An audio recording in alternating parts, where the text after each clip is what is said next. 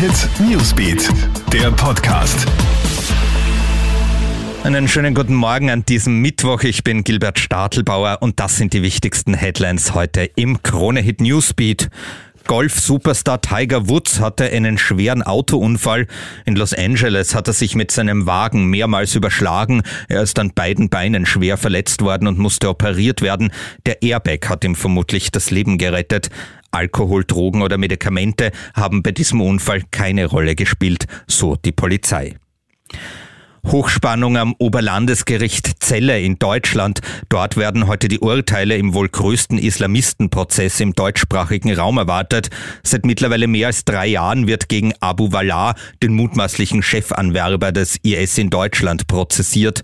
Der 37-jährige mutmaßliche Hassprediger soll über Jahre hinweg junge Leute für den IS rekrutiert haben. Sein Name wird mit mehreren Anschlägen in Deutschland in Verbindung gebracht. Die Staatsanwaltschaft fordert elfeinhalb Jahre Haft.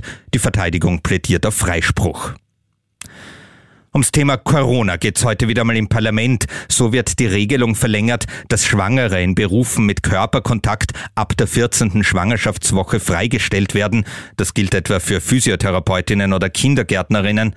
Wenn du im Homeoffice arbeitest, wird es außerdem für dich künftig leichter sein, ergonomische Sitzmöbel von der Steuer abzuschreiben. Auch das wird heute im Parlament beschlossen.